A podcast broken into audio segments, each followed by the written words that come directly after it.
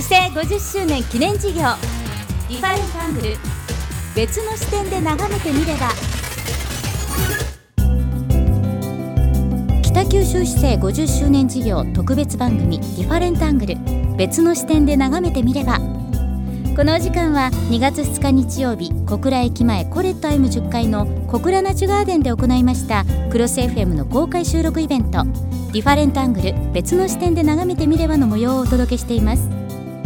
北九州の好きなとこ嫌なとこってどんなところだろうと10代中心の若者北九州在住の外国人の方北九州市以外の出身者にスペシャルゲストのアーティスト黒田清太郎さん映画監督の棚田由紀さんも加えて大いに語っていただきました。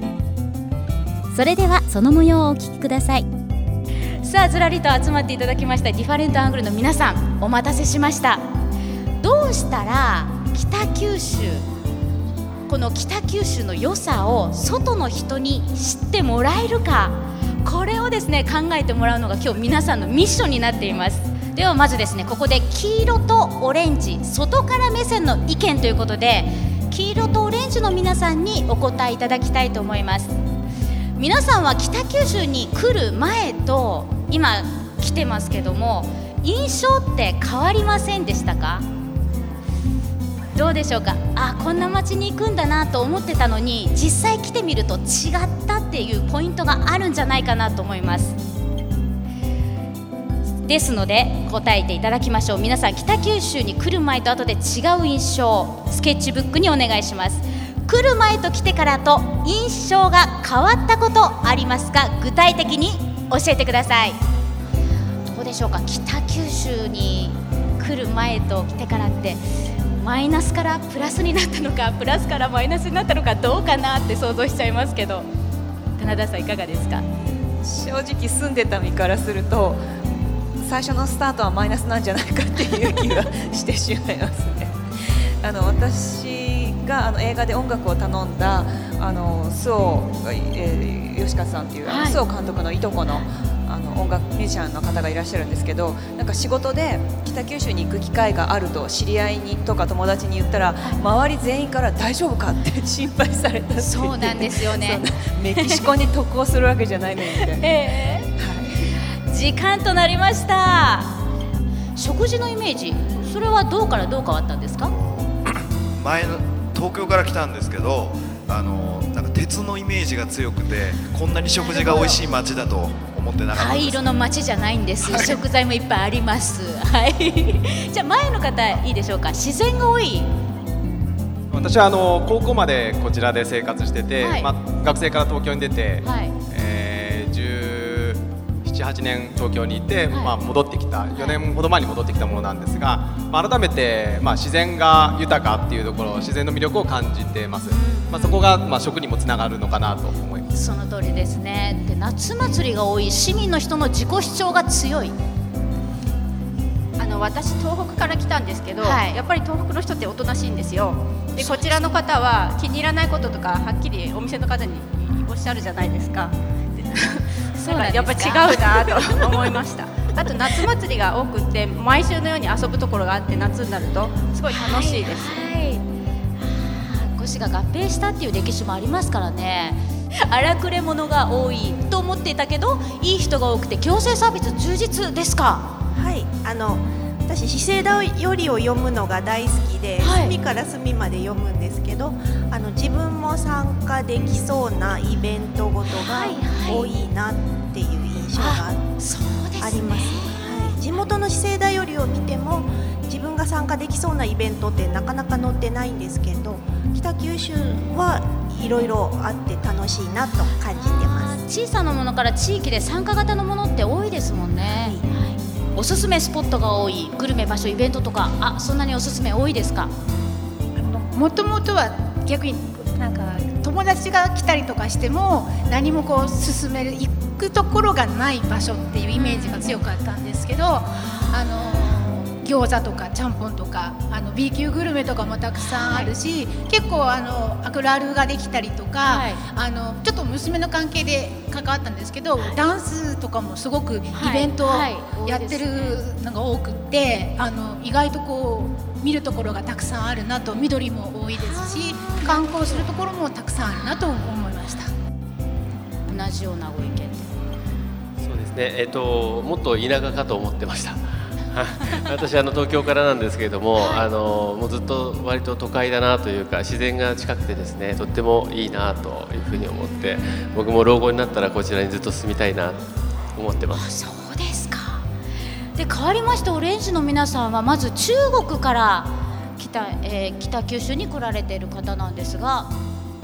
はいあの同じくあの確かにあの街の美しさですね、最初はすごく印象的ですね、あの来る前にもあの、まあ、友好都市の大連市としては、はい、北九州の姉妹都市としてもうもう北九州の名前はもうみんなくれぐれもあの知ってて。北九州イコール何なんですか？あの、まあ、環境の街としては世界でも有名ですね。観光？環境環境の環境の街ですね、えー、国際的な知名度が高くて、はい、まあ、来る前に絶対あのすごく綺麗なところだと思ったんで、まあ、来たらそれ以上ですね正直は。今住んでいるところはあ小倉北区あの大手町近くなんで、はい、紫川という川があってあのいつもあそこで散歩しながらもうもう自然にあふれるあの触れ合いのチャンスが多くてもう本当に、えーと、町、えー、視界の中の動物園みたいな感じですね。いろんな動物見えるし本当にまあ、同じくあの自然が多いというかあの街の美しさというかすぐ分かります。はい、60年代とか汚かったっ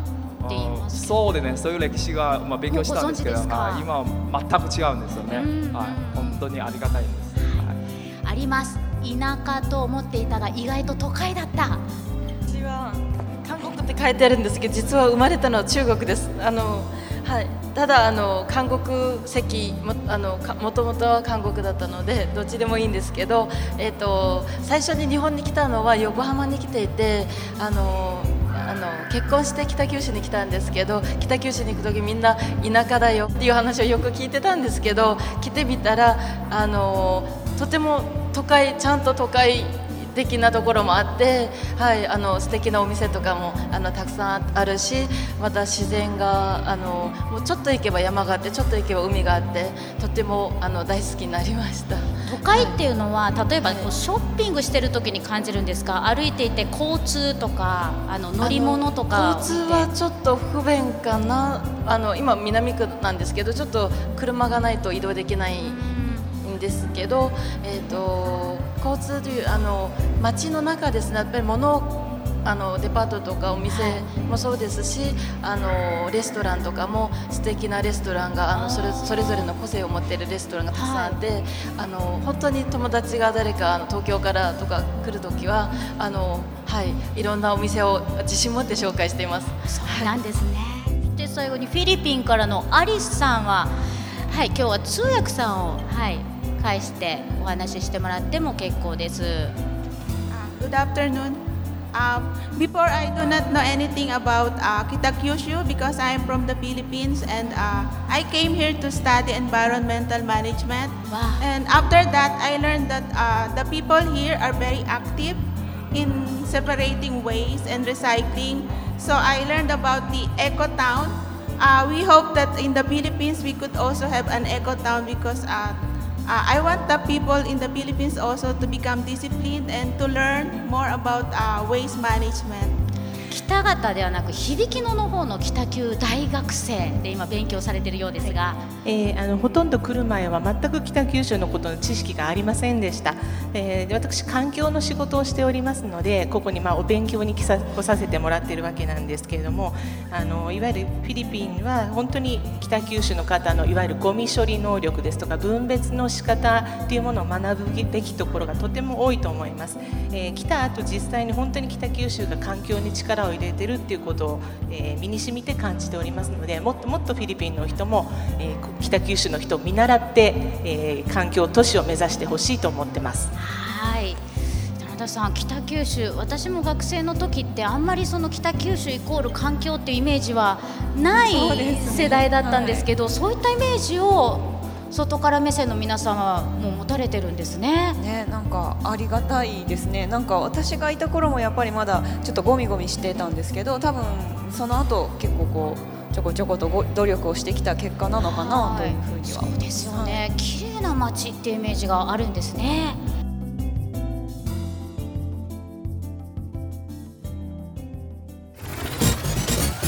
市政50周年記念事業。ディファレントアングル別の視点で眺めてみれば。